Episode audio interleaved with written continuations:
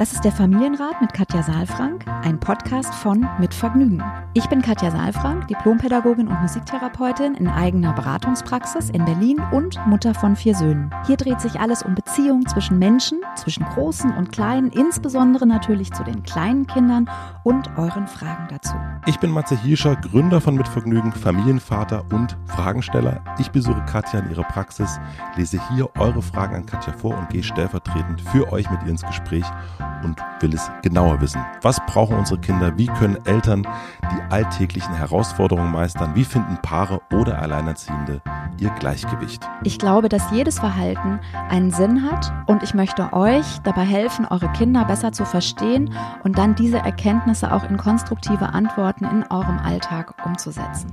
Willkommen beim Familienrat Podcast. Hallo und herzlich willkommen zum Familienrat Podcast mit Katja Saalfrank. Guten Morgen. Guten Morgen. Matze, du bist auch hier. Herzlich Ich habe noch eine tiefe Stimme heute. Aha. Noch nicht viel gesprochen. Kommst aus dem Tiefschlaf? Nein. Ich komme aus, dem- ich komme aus dem Wald direkt hierher gelaufen, mit einer Axt hingelegt und jetzt bin ich hier. Ja, herzlich willkommen. Hast du die Schuhe draußen stehen lassen? Ich habe die Schuhe draußen stehen lassen, ja. Ich habe dir gerade schon, bevor das Mikro an war, einen Serientipp gegeben. Willst du jetzt fragen, ob ich die noch weiß? Nee, du weißt den natürlich noch, Ja. die Brücke, äh, Klassiker. Hast du noch einen Serientipp für mich? Jetzt so für die Spätsommerabende. Oh wei, da hättest du mich vorher vorbereiten müssen. Ich brauche immer, äh, ich bin reizüberflutet. Ich, ich, mir fällt bestimmt einer ein. Ich bin tatsächlich äh, leidenschaftlicher Seriengucker. Ähm, ich kann dir einen tatsächlich, ähm, Bitte. aber ich weiß nicht, ob so dein Science Ist egal. Ich fand's super. Bitte, was? Sex Education. Sex Education. Kennst du das? Habe ich schon von gehört. Ich würde sagen, äh, geht um eine Sexualtherapeutin Fein beobachtet, ja, genau. Genau. und irgendwas Und mit ist- Schülern. Ja, genau. Und deswegen ist es natürlich auch so, weiß ich jetzt nicht, ob es so dein Style ist, ne? weil, also ich bin Hm. ja jung geblieben im Herzen. Du auch. Ja. Nein, aber ich weiß es nicht, es ist ein bisschen albern. Ich komme mir manchmal ein bisschen albern vor, aber ich finde die wirklich, ich finde die echt toll. Ja. Ja, also gerade die erste Staffel, jetzt bei der zweiten mm, ist natürlich dann auch ein bisschen redundant, muss man sagen. Mhm. Aber ähm, also das Interessante ist ja, sie ist, ähm, sie hat einen Sohn. Mhm. Und der geht eben äh, zur, zur Highschool und wird dann dort sozusagen Sexualtherapeut. Weil die natürlich nicht zur echten gehen, aber Ja. da gibt's natürlich ganz viele Themen. Und das ist halt, und da finde ich, werden einfach echt die Themen, also da wird Homosexualität aufgegriffen, was ja wirklich auch für eine amerikanische Serie, also gibt's bestimmt einige, aber ich fand es, also ich fand es wirklich interessant und ähm, auch gut gemacht und einfach lustig. Sehr Ja, gut. Also Unterhaltsam. Da, da haben wir ich dir was Krimi-mäßiges, Ja. d- äh, Thriller und du mir was Lustiges. Ja. Das ist doch schön. Hat überhaupt nichts mit diesem Familienrat hier zu tun, aber Nee. es gibt ja auch ein anderes Gott, wir Leben. haben die wir haben ja nicht nur, an. wir haben ja nicht nur, wir gucken ja auch, wir sind ja, haben ja auch Abende. Wir haben euch jetzt ein bisschen dran teilhaben lassen, wie das abläuft, wenn wir die Mikros aus. ja, da reden wir nämlich über sowas. Auch. Auch, ja, wir reden über Schokolade, über Kaffee, über Serien und äh, Klatsch und Tratsch sozusagen. Genau, was uns so bewegt im was Leben. uns so bewegt. Was euch bewegt, guck mal, hier kommt wieder eine Überleitung, äh, das lese ich gleich vor. Vorher möchte ich euch erst den Supporter vorstellen. Unser heutiger Supporter ist die Kinderbuchreihe Little People Big Dreams vom Insel Verlag. Vorlesen stärkt nicht nur die Bindung zwischen euch und euren Kindern, sondern ist wohl auch eins der schönsten gemeinsamen Rituale. Vor allem, wenn man dabei noch von inspirierenden Lebensgeschichten erzählen kann. Als festes Ritual am Nachmittag, nach einem vollen Kindergarten oder Schultag oder am Abend vor dem Einschlafen fördert Vorlesen nicht nur die sprachliche, sondern auch die persönliche Entwicklung. Die wunderbar illustrierte Buchreihe Little People Big Dreams erzählt davon, wie aus Kindern mit großen Träumen weltberühmte KünstlerInnen, WissenschaftlerInnen und Aktivistinnen wurden. 18 Bände gibt's bereits. Mit dabei sind unter anderem Marie Curie, Frida Kahlo, Rosa Parks, Jane Austen, Stephen Hawking und David Bowie ist auch dabei. Nun erscheinen wieder acht neue Bände, zum Beispiel über Astrid Lindgren oder Martin Luther King. Und am besten sind die Bücher für Kinder ab vier Jahren geeignet. Noch bis Ende Oktober könnt ihr eins von fünf Paketen mit acht neuen Büchern gewinnen. Wenn ihr auch schon bald euren Kindern aus diesen tollen Büchern vorlesen wollt, klickt auf insel.vg slash little-people. Hier kommt ihr zum Gewinnspiel und ein Infos zur Buchreihe. Ich packe den leicht komplizierten Link aber natürlich auch in die Shownotes. Vielen herzlichen Dank an Little People Big Dreams vom Insel Verlag und nun zurück zur Frage. Wir haben eine E-Mail bekommen von Magda. Magda schreibt, Liebe Katja, wir schreiben dir, weil wir wirklich deinen Rat gebrauchen könnten.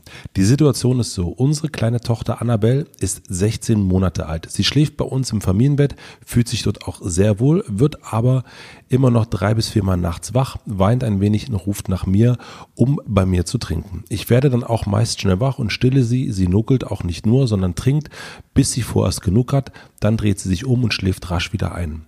Auch ich schlafe im Grunde schnell wieder ein. Mich stört die nächtliche Unruhe also nicht allzu sehr, obwohl es auf Dauer natürlich schon ermüdend ist. Mehr Sorgen bereitet uns aber, dass unsere Kleine am Abend eher wenig isst. Es ist insofern kein Wunder, dass sie dann nachts Hunger hat. Gleichzeitig haben wir aber auch das Gefühl, dass es ein Teufelskreis ist, an dessen Reproduktion wir beteiligt sind, wenn ich sie nachts noch immer stille. Dies hat übrigens auch die Kinderärztin nahegelegt. Grundsätzlich stresst mich das Stillen nicht. Im Gegenteil. Nach anfänglichen Startschwierigkeiten genieße ich unsere besonderen Stillmomente. Und trotzdem finde ich, dass Annabelle sich nun allmählich von meiner Brust lösen sollte. Mit aller Zeit und Ruhe natürlich, die wir beide dafür brauchen. Dazu ist vielleicht Hintergrundinformation wichtig, dass ich selbst Vollzeit, meist im Homeoffice, arbeite und als Wissenschaftlerin dabei tagsüber auch ziemlich busy bin. Nichtsdestotrotz verbringe ich morgens, nachmittags oder auch abend wertvolle Quality Time mit meiner Kleinen und auch wenn ich beschäftigt bin, ist Annabelle immer liebevoll umsorgt. Mein Mann arbeitet ebenfalls größtenteils von zu Hause aus, kümmert sich engagiert um Annabelle. Wir haben eine ganz tolle, liebe, aufmerksame Tagesmutter und mit Oma, Opa, die Annabelle ebenfalls viel Zeit und Liebe widmet, leben wir in einem Haus. Weil die Corona-Zeit für uns natürlich trotzdem anstrengend war und Annabelle nun erst seit kurzem wieder bei der Tagesmutter ist, haben wir momentan noch mit Veränderungen gewartet. Wir wollten der Kleinen nicht zu viel auf einmal zumuten. Aber wir fragen uns, ob es nicht besser wäre, wenn ich Annabelle abstelle und sie dann, in welcher Reihenfolge auch immer, auch in ihr eigenes Bettchen im Kinderzimmer umzieht. Wie gehen wir diese Abnabelung in Anführungsstrichen am besten an? Soll ich zuerst abstillen und sollen wir sie nachts noch im Familienbett schlafen lassen? Oder ist es sogar einfacher, wenn wir das Kind erst in sein eigenes Bettchen umsiedeln? Wie bekommen wir diese Veränderung am besten bedürfnis- und bindungsorientiert hin? Oder würdet ihr gar von einer Veränderung abraten? Was ist eure Einschätzung und wie sollen wir vorgehen? Liebe Grüße, Magda. Also, erstens, zweitens, drittens. Klick. Nein, ähm, also ich, ich kann gerne was dazu sagen. Ähm, wie ihr vorgehen sollt, Magda, kann ich ähm, euch nicht ähm, sagen und ich denke Matze auch nicht, sondern das ist wirklich, ähm, bleibt euch so ein bisschen überlassen. Was wir machen können, ist es hier ein bisschen in unserem Familienrat hin und her zu bewegen. Also ich höre erstmal, also ich höre verschiedene Sachen äh, aus der mhm. E-Mail raus. Das habe ich mir schon gedacht. Ja, ich weiß nicht genau, was du hörst. Äh, bei mir zwischen den Zeilen höre ich irgendwie so raus, eigentlich ist es alles gut so, wie es ist. Und dann gibt es so verschiedene Stimmen von außen. Und es gibt auch vielleicht eine Ermüdung, keine Ahnung, und es gibt vielleicht auch eine kleine Ambivalenz. Und dann auf einmal äh, sind wir am Ende der äh, Mail dann doch an dem Punkt, wo es dann darum geht, abstillen zu wollen. Das war jetzt am Anfang, ja. bei den ersten Absätzen war mir das gar nicht so klar. Da dachte ich, ja, ist doch alles mhm. eigentlich ganz gut, ja. oder? So, also scheint so, äh, ja. Kind geht's gut, Eltern geht's gut. Genau, das ist so das Erste, was mir so auffällt, ähm, weil wenn man abstillen, also wenn man ist auch lustig, also wenn äh, eine Mutter abstillen möchte oder wenn abgestillt werden soll, dann sollte man auf jeden Fall entschieden sein. Ja. Ich glaube, das ist total wichtig, weil sonst gibt es so doppeldeutige Botschaften wie ähm, ich möchte dich stillen, aber du sollst nicht bei mir sein oder umgekehrt. Und das ist dann schwierig für das, ähm, für das Kleine. Mhm. Ja. Also deswegen, ich bin gerade noch nicht so sicher, in welche Richtung mh, hm, das gehen kann, ob das wirklich, äh, weil du auch noch klein.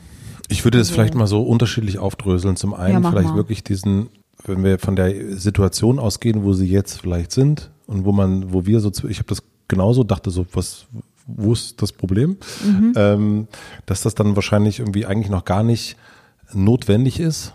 Aber unter Umständen, wir wissen ja auch, wir können nicht immer sofort antworten, ist es in, äh, ist die E-Mail von vor einem Monat und ja. jetzt sieht schon anders aus. Das heißt, stimmt. Äh, gehen wir mal davon aus, dass dieser Anfang nicht wäre, sondern einfach, sie möchte jetzt wirklich, jetzt ist Zeit da. Und ich glaube, diese beiden ähm, Situationen sollten wir uns vielleicht angucken. Also einmal mit, eigentlich ist es noch gar nicht so schlimm und da höre ich raus, naja, mhm. dann ist doch eigentlich alles, dann lass es doch so.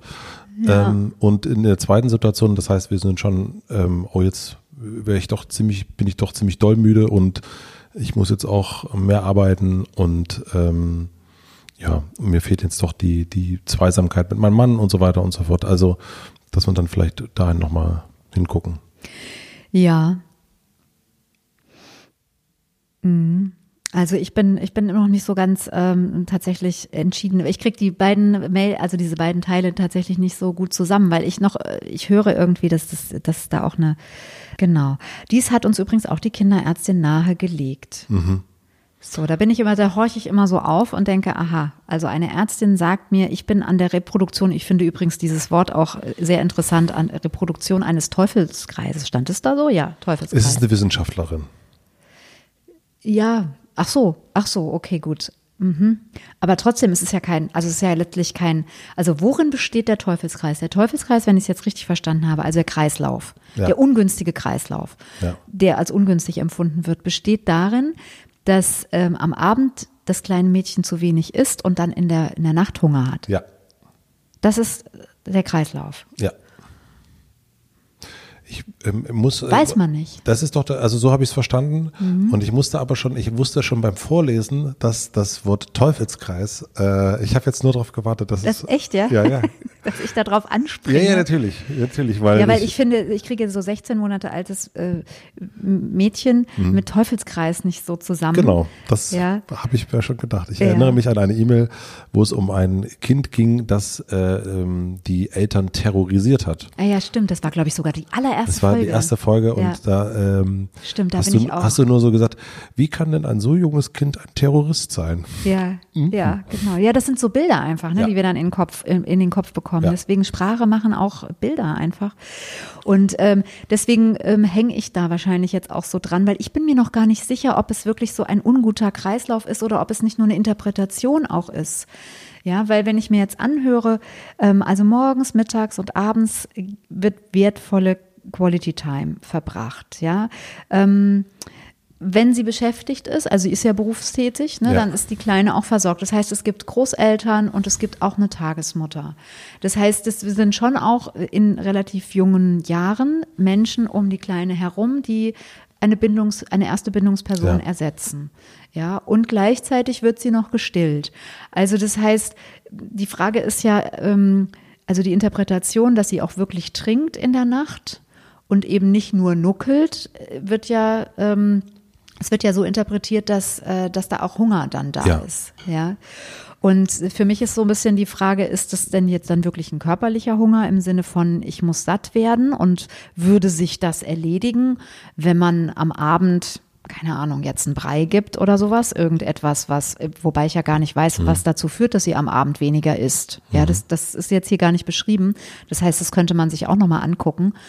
Aber was ich eben so wichtig finde, ist, dass natürlich Kinder auch emotionalen Hunger haben. Und äh, dass äh, sie sich da natürlich auch die Kleine etwas holt in der Nacht, was unter Umständen für sie am Tag nicht so zur Verfügung steht, wenn sie das gerne für sich haben möchte. Ja. Ja, und deswegen will ich einfach nur noch mal darauf hinweisen, sie ist schon 16 Monate, ja, und sie hat eine Tagesmutter und das ist auch alles super und die Eltern sind da, die Großeltern super, gar keine Frage. Und sie ist trotzdem noch sehr klein.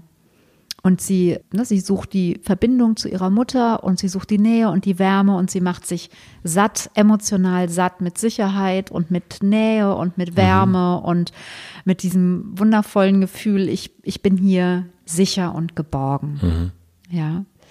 Also das ist so das, was mir erstmal so in den, in den Kopf kommt und ich bin mir nicht so sicher, ob das ein unguter Kreislauf ist. Nochmal, du bist dir nicht so sicher? Ob das ein unguter Kreislauf ist oder ob es nicht einfach auch so sein darf, ja. dass sie, wenn sie tagsüber, so mhm. ja, ja, wenn sie tagsüber ähm, eben so viel mit anderen Menschen auch zusammen sein kann, was mhm. ja auch toll ist, ja, dass sie dann mhm. abends eben oder nachts eben in dieser Zeit auch die Brust sucht und da eben auch auf diese Art und Weise Geborgenheit bekommt. Ja. Ja, also das ist so das Erste, was ich einfach in Frage stellen möchte, weil für mich ist das kein Fakt erstmal. Mhm.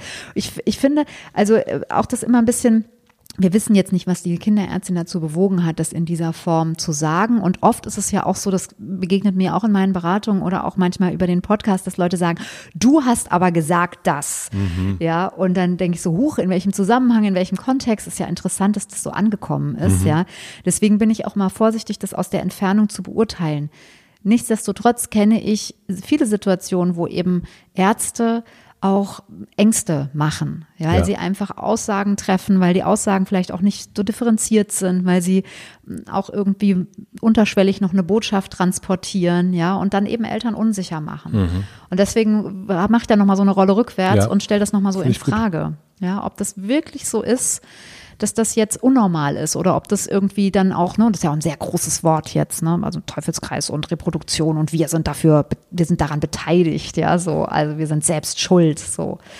Ja, also die ist noch ganz klein und das ist völlig in Ordnung. Ich kenne Kinder, die sind äh, dreimal so alt, viermal so mhm. alt, äh, also nicht ganz, aber die auch noch im Familienbett ähm, schlafen und ich kenne auch, ich kenne viele Mütter, die Langzeit stillen und ähm, das ist alles sehr, sehr spannend, weil das sehr persönliche Prozesse auch sind und weil wir eben heute auch die Möglichkeit haben, das ein bisschen auszuprobieren. Ja, wir leben zwar immer noch in dem in dem, wie soll ich sagen, in den Nachwehen von Johanna Hara, ja, wo es ja heißt, irgendwie, äh, dein Kind äh, ist ein Tyrann und mhm. ähm, will dich beherrschen und du musst schon äh, ab der Geburt irgendwie gucken, dass nicht zu viel Nähe und Wärme entsteht. Ja, das finde ich, also auch ist schön, dass sich das so langsam durchsetzt. Ähm, und andererseits haben wir aber trotzdem auch so Bücher wie Jedes Kind kann schlafen lernen und äh, wo eben ganz klar gesagt wird, ähm, ne, dein, dein Kind muss alleine schlafen lernen und es kann das auch und da gibt es die Tür auf, Tür auf, Tür zu Methode wo eben dann immer wieder suggeriert wird, auch, ne, ihr seid dafür verantwortlich, dass die Kinder alleine schlafen lernen und jetzt dann hier eben ja auch die Frage ist, ne, was soll ich zuerst machen, abstillen oder das Bettchen vorbereiten und so. Und ähm, ja, das sind dann eben, verstehe ich auch, dann eben so Verwirrungen, Verirrungen, wo man halt nicht genau weiß, was ist jetzt das Beste. Das hatten wir, also ja. gerade bei diesem Thema Kind alleine schlafen, genau das mhm. Buch mit der Tür auf, Tür zu und genau solche Sachen, wo man dann, mhm. wo man dann aber währenddessen, äh, man denkt so, ich kenne das so als, als Mann, dass man dann, mhm. ja gut, dann muss mhm. das jetzt so sein und dann, mhm, dann geht er so durch, ne? Man geht dann so durch und äh, härtet sich so ab und es ist aber wirklich, äh, ich bin da auch total froh, dass äh, meine Frau dann irgendwann sagte so, ja. nope, ja, das läuft gut. nicht. Sehr gut. Und er schläft nicht mehr bei uns jetzt und hat lange bei uns geschlafen und ist jetzt ganz glücklich und hat es auch nahezu von alleine gelernt. Ja. Und, und es ist jetzt ist es so, ne, manchmal vermissen wir es einfach auch. Ja, das verstehe ich gut, ja. Und äh, deswegen, aber mhm.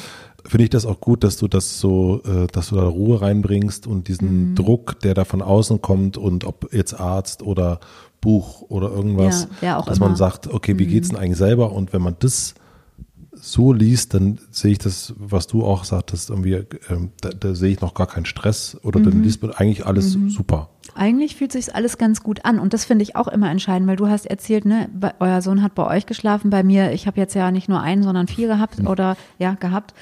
Bei mir ist es ja so gewesen, ich kann ein Familienbett gar nicht machen. Also ich habe das eine Zeit lang, mhm. da gab es noch nicht diese Beistellbettchen damals. Ne? Ja. Ich musste dann tatsächlich immer, mein Mann hat dann immer das äh, Baby geholt und ich habe dann gestillt und so weiter.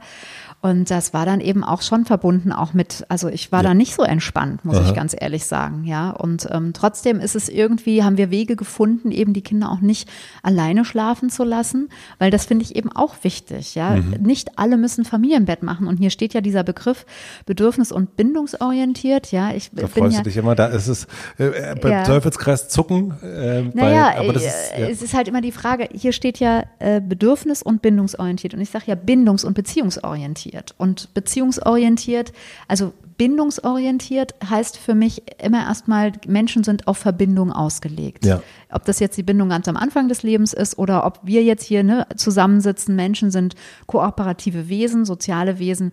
So, und das zweite ist dann die konstruktive Beziehung. Und da ist die Frage, was ist jetzt konstruktiv für deren Beziehung? Mhm. Ja, deswegen bindungs- und beziehungsorientiert. Und es kursieren ja so einige Begriffe, ja. Und gerade bei den bedürfnisorientierten Kreisen, ja, ja, ist also ähm, ist so die Mehr, kursiert die Mehr, dass man eben Familienbett machen muss, Langzeitstillen machen muss. Erst dann ist man bedürfnisorientiert, mhm. ja, und möglichst eben völlig erschöpft äh, als Mutter seine eigenen Bedürfnisse nach hinten stellt. Und äh, da gibt's ganz viele, die die auch das anders machen und die da auch immer wieder das nochmal versuchen gerade zu rücken. Aber deswegen ist mir das auch nochmal so wichtig, dass es nicht also man muss nicht das Kind im, im eigenen Bett schlafen lassen oder man muss nicht Familienbett machen, um bedürfnisorientiert oder auch bindungs- und beziehungsorientiert zu sein. Ja. ja, sondern es ist immer wichtig, dass man dass es auch konstruktiv für die Beziehung ist und auch für die Verbindung zu mir. Ehrlich gesagt, für mich war es einfach nicht konstruktiv, ja, weil ich Mhm. einfach bei jedem bisschen aufgeschreckt bin und ich glaube, ich habe es schon mal erzählt hier. Ja, und dann stand ich halt vor der Situation, wie kann ich jetzt für mich die Nächte so Mhm. gestalten, dass ich nicht ständig ähm, völlig wach bin und wie kann ich trotzdem Nähe, Sicherheit und Geborgenheit geben, ja, Ja. und es geht. Also jeder findet seinen eigenen Weg, ne, mit dem Bettchen äh, im Zimmer oder ähm, am Bettchen ganz nah dran, ja, also wir haben ja noch überhaupt nichts gehört von dem Partner. Also von dem Papa des Kindes. Das wäre ja auch spannend, wie geht's dem eigentlich damit? Weil Familienbett heißt ja auch, ne, dass, dass man das gemeinsam, dass es die Familie das Bett teilt. Und wenn dann einer das will und der andere nicht, ist es auch schwierig. Genau. Und hier, also ich, ja, keine Ahnung, ich bin mir nicht so sicher, ob es wirklich ähm, jetzt der richtige Zeitpunkt ist. Wenn es sich so anfühlt, als ob es der richtige Zeitpunkt sein sollte, dann ist ja trotzdem die Frage, muss das Abstillen einhergehen mit dem eigenen Kinderbettchen? Auch da könnten wir noch mal ein bisschen entschleunigen, könnten auch noch mal ein bisschen Ruhe reinbringen. Ja, ich weiß es nicht. Wann ist denn euer äh, euer Kind rüber in seinen? Darf ich das fragen oder? Das darfst du fragen. Es dürfte zwei Wochen her sein. Nein, nicht ganz so schlimm. Okay. Aber es ist jetzt, äh, es ist äh, tatsächlich erst in diesem Jahr passiert. Ja, schön. Ja. Also Aber was mich, mich so freut, ist, dass du sagst, er ist einfach dann, es gab einen Punkt, da sozusagen musste man, das vielleicht durfte man es noch ein bisschen unterstützen, ne, aber dann ist, die Kinder wollen autonom werden. Absolut. Ja. Und das hatten, also das, ähm, und das ist ab und zu jetzt, also so, es war einmal nochmal Thema Mhm. und, und, und dann auch nie wieder. Und es gab auch zwischendrin, was man auch sagen muss, wir sind umgezogen. Mhm. Das heißt, er hat auch schon mal vorher in seinem eigenen Zimmer geschlafen und dann durch Mhm. das Umziehen ist er wieder ähm, Nochmal in die Sicherheit. noch in die Sicherheitszone, Mhm. was aber auch nachvollziehbar war, weil das was wirklich alles neu war. Mhm. Und, ähm, und das da wurde nicht gesagt, nein, Tür zu. Mhm. Ja. Ähm, nee, also das ist ähm, Ja, und vor allen Dingen, man muss ja eigentlich auch nochmal sagen, wir Menschen und schon gar nicht am Anfang unseres Lebens sind keine Alleinschläfer eigentlich. Ja, also wir schlafen in, in Gruppen, hätte ich beinahe gesagt. aber ja. dann irgendwann werden wir es schon, ne? Wa- Wieso, wann? Nee, aber das ist, äh, du kennst das ja auch, wenn man mal so alleine im Hotelzimmer schläft, das Ja. ist schon ganz, das ist auch wirklich, also Das ich, ist auch, ja, genau. das ist auch schon was Schönes. Das hat aber auch damit zu tun, dass du natürlich dein System ein bisschen äh, lesen gelernt hast, ja. Also wir, weshalb wir ja eigentlich nicht daherkommen, ist ja, dass wir keine sicheren Hotelzimmer hatten, Ja. sondern dass wir ja in, entweder offen oder in, in Höhlen sozusagen früher äh, genächtigt Mhm. Das war haben. bevor wir den Podcast Das war gemacht bevor haben. wir den Podcast gemacht haben, ne, haben wir eine Höhle geteilt und das Lagerfeuer immer am Laufen gehalten, genau. Nee, und an, an dieser Stelle, ähm, also daher kommen wir ja her Mhm. und das ist ja etwas, das heißt, wir müssen uns erst sicher machen. Also Kinder haben noch diese automatische Alarmanlage quasi in ihrem Mhm. Gehirn drin, die eben alleine, kalt, keiner da, ähm, keine Orientierung, nicht laufen können, nicht weg können, ja, einfach kalt dazu führt, äh, sofort die Alarmanlage springt Ja. an, Todesangst. Ja, können sich nicht orientieren. Und dann brauchen sie eben eine Beruhigung. Also deswegen komme ich nochmal so drauf, weil es eben für viele Kinder, auch in dem Alter, von, von dem du gerade berichtest, ähm, so zwischen sechs und sieben, ist es ja trotzdem dann oft die Frage von Kindern, warum schlaft ihr in einem Zimmer und warum Darf ich nicht mitmachen? ja, warum muss absolut. ich alleine schlafen? Ja. Und darauf auch eine Antwort zu finden, ist auch für viele nicht so einfach. Und jetzt reden wir ja über ein sechs-, siebenjähriges Kind und hier geht's um 16 Monate altes Kind, ja. Also deswegen, ich, ich würde immer abwägen, wie wichtig ist es jetzt, dass das im eigenen Bett schläft. Und da redest du aber vor allen Dingen von deinem eigenen Gefühl, richtig? Also von dem, Ja. wie geht's dir eigentlich damit? Also Wie den geht's El- dir als den- Mutter, als, als Mutter Vater? oder als Vater, Ja, genau. Genau. Mhm. Wie geht's dir als Mutter, als Vater damit, dass das Kind im, im eigenen Bett schläft? In Anführungsstrichen muss das sein? Ist das jetzt wirklich ein Schritt? Weil das, was du beschreibst, ja sehr schön ist, wenn man sich einmal fürs Familienbett entschieden hat und dann eben auch zu sagen, wir, wir, wir warten, bis es da einen Impuls gibt. Und diese Sorge, dass dieser Impuls nicht kommt, die ist meist, der ist meistens unbegründet. Ja, und manchmal ist ja eben auch, wie du sagst, aus, dem, aus äußeren Umständen nochmal eine Unsicherheit da. Manchmal auch kommen die Kinder in die Kita oder werden trocken oder sowas, ne, brauchen dann einfach nochmal diese Sicherheit. Und ob dann eben Familienbett diese Sicherheit ist oder ob vielleicht auch schon viel früher das eigene Bett dann die Sicherheit ist, aber die Eltern noch mal kommen müssen. Ja, und also das sind sind einfach äh, dann sozusagen Konstellationen, die die man für sich selbst auch finden muss. Ja. ja, und Schritte, die man für sich gehen kann. Also deswegen wäre meine, meine Empfehlung, die ich ja eigentlich nicht gebe, oder mein, mein Impuls wäre wirklich, sich nochmal hinzusetzen, nochmal sich selbst zu prüfen, was möchten wir eigentlich? Wie ja. ist unser Gefühl? Ja, was, was, wie fühlt sich das kleine Mädchen? Wie fühlen wir uns? Ist jetzt Zeit, was zu verändern? Und dann kann auch derjenige nur selbst oder diejenigen selbst auch die Schritte gehen, zu überprüfen, sollen wir jetzt erst abstillen? Also, ne, ich sag mal, es ist ein bisschen ungünstig jetzt dann, wenn das Bettchen im anderen Zimmer steht und dann fängt man erst an abzustillen. Ja. Also deswegen würde ich, glaube ich, immer versuchen, es auch ein bisschen praktisch zu machen und auch ein bisschen äh, dynamisch irgendwie. Mhm. Ne? Was ist der nächste Schritt? Was könnte der nächste Schritt sein? Und da kann man für sich selbst so sowas wie Wenn-Dann-Sätze mhm. bilden. Mhm. Also ja. ne, so Erwachsene, die sich, die erstmal sagen, wenn ich jetzt weiß, dass das und das mein Gefühl ist, oder wenn ich das und das spüre, oder wenn ich das und das will, dann könnte das ein nächster ja. logischer nachvollziehbarer Schritt sein. Und auch das ist dann nur ein Experiment. Also es ist ja nicht in Stein gemeißelt, keiner kommt vorbei und sagt, das hast du da, aber musst du jetzt dran halten, mhm. sondern man kann es ja auch wieder verändern. Ja. ja. Also das ist so das, was, was mir dazu einfällt.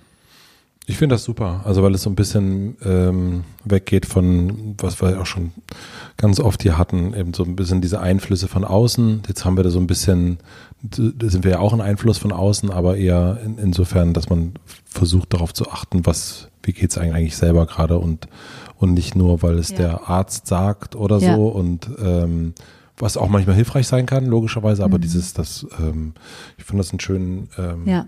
Also wenn die das Gefühl haben, dass das, dass das kleine Mädchen in sich ruht und dass alles gut ist, dann würde ich einfach immer auf mein Gefühl vertrauen und würde nicht mehr von Außenstehenden etwas aufdrücken lassen. Manchmal ist es, also ich finde, ich würde sogar noch weitergehen. Ich würde sogar sagen, überlegt doch bitte, wem ihr was erzählt. Ich habe die Erfahrung gemacht, dass wenn man etwas erzählt, was einem kostbar ist, zum Beispiel wir schlafen im Familienbett oder ich stille noch. Und selbst wenn die Menschen das fragen, ja, es steht immer noch mir, also ich stehe nicht vor der Polizei, ich habe nichts falsch gemacht, ich stehe nicht vor Gericht. Ich kann für mich überlegen, sage ich da was zu, sage ich das, was auch was ich tatsächlich mache, möchte ich da eine Meinung mhm. haben, möchte ich beurteilt werden oder nicht. Das steht allen Eltern auch frei, die Dinge zu sagen, die sie sagen wollen oder eben auch nicht. So. Katja, ja. Ich würde sagen. Ja. Punkt. ja, genau. Ne? Also, Ausrufezeichen. Mut. Mut. Ja. ja. Mut, auch mal eine Frage zu umgehen oder äh, auch einfach zu sagen, ja, nee, da haben wir eigentlich keine Fragen zu, das kriegen wir ganz gut hin. Vielen Dank. Und es ist auch etwas, was ähm, das, was ich ja ganz schön finde, wenn ähm, dass uns auch ähm, Menschen hören, die gerade gar nicht dieses Thema haben Mhm. Und das fand ich jetzt auch wieder sehr schön. Ich glaube, das ist auch etwas, was man, was auch bei 40-Jährigen mhm. ähm, auch immer wichtig ist zu wissen, oder 45 oder 12-Jährigen, ähm, dass man sagt, ja, wem, also wem erzählt man was? Wem erzählt man einfach ja. was, ja. Und es ist ganz selten die Polizei, die vor der Tür steht und sagt, nun.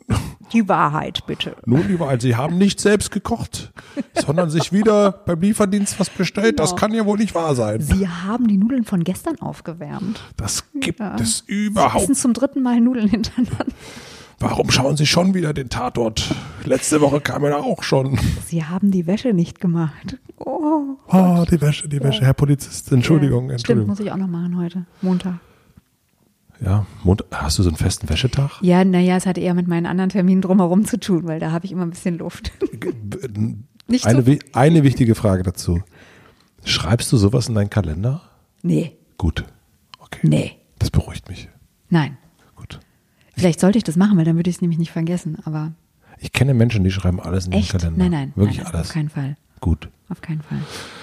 Na Aber dann, unseren Termin habe ich im Kalender. Ja, ich habe unseren Termin ja. habe ich auch im Kalender, ja. auch wenn ich das eine oder andere Mal schon nun ja, das war mir jetzt nicht lange. Alles gut. Äh, die, es ist ja nicht die Polizei, die vor der Nein, Tür steht. Es ist ja? nicht die Polizei, Schön. die vor der Tür steht. Dann genau. wünsche ich dir noch ein, äh, also ein, wie sagt man, schönes Zusammenlegen. Ja, danke schön. Ich muss ja. erstmal Wäsche machen, danach kann ich zusammenlegen. Also ja, ich muss erstmal waschen. Ganz ja. viel, viel Spaß damit. Ja, super. das wird ein ganz Dir auch noch eine schöne Woche, danke. Matze. Tschüss, tschüss. tschüss. Abonniert den Podcast überall da, wo man Podcasts abonnieren kann. Wir freuen uns über Bewertungen, über Kommentare und natürlich, wenn ihr diesen Podcast einer einzigen Person weiterempfehlt. Und nicht vergessen, es gibt keine schwierigen Kinder, sondern nur schwierige Situationen. Und Eltern, die dann auch mal nicht weiter wissen. Das ist gar nicht schlimm. Das Wichtigste ist, dass ihr mit euren Fragen nicht alleine bleibt und euch nicht zurückzieht, sondern in Austausch geht und im besten Falle natürlich an uns schreibt. Wir freuen uns auf eure Fragen.